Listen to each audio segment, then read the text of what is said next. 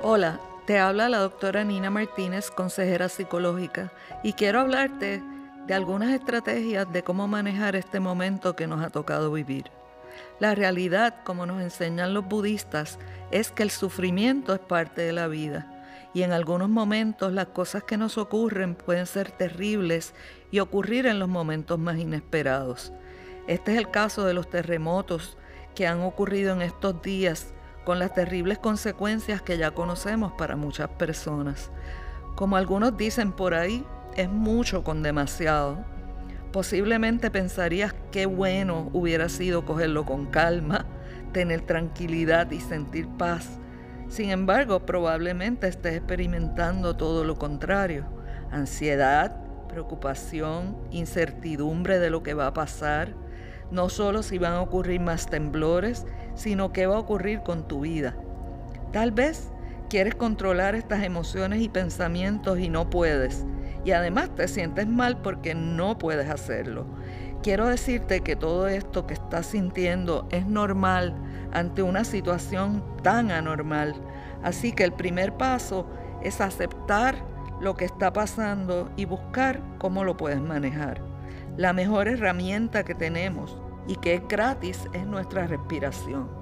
Practica detenerte, hacer una respiración profunda, observar lo que está pasando dentro de ti, dándote permiso a sentir lo que sea que puedas estar experimentando. Si la sensación es de pánico, trata de enfocarte en cosas que veas cerca de ti, toma un vaso de agua y date permiso para reconocer que el cuerpo está en mucho estrés hasta que poco a poco la sensación se vaya yendo. Busca espacios durante el día para respirar profundo y usa frases que te puedan ayudar.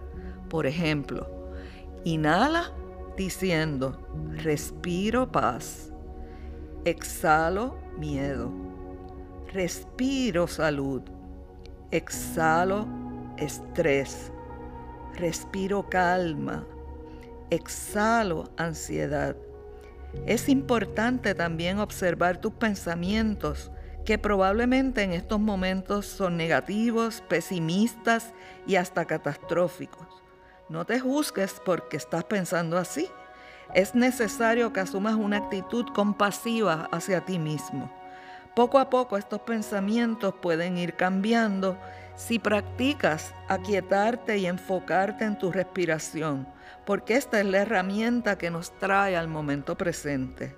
Recuerda que estos pensamientos negativos no son del presente, sino están relacionados al pasado que acabas de experimentar o al futuro que aún no ha llegado.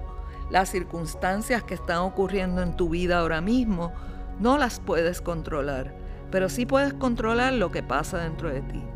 No olvides rodearte de otras personas que te sirvan de apoyo y recibir la ayuda de profesionales de la salud mental que estamos aquí para escucharte y apoyarte.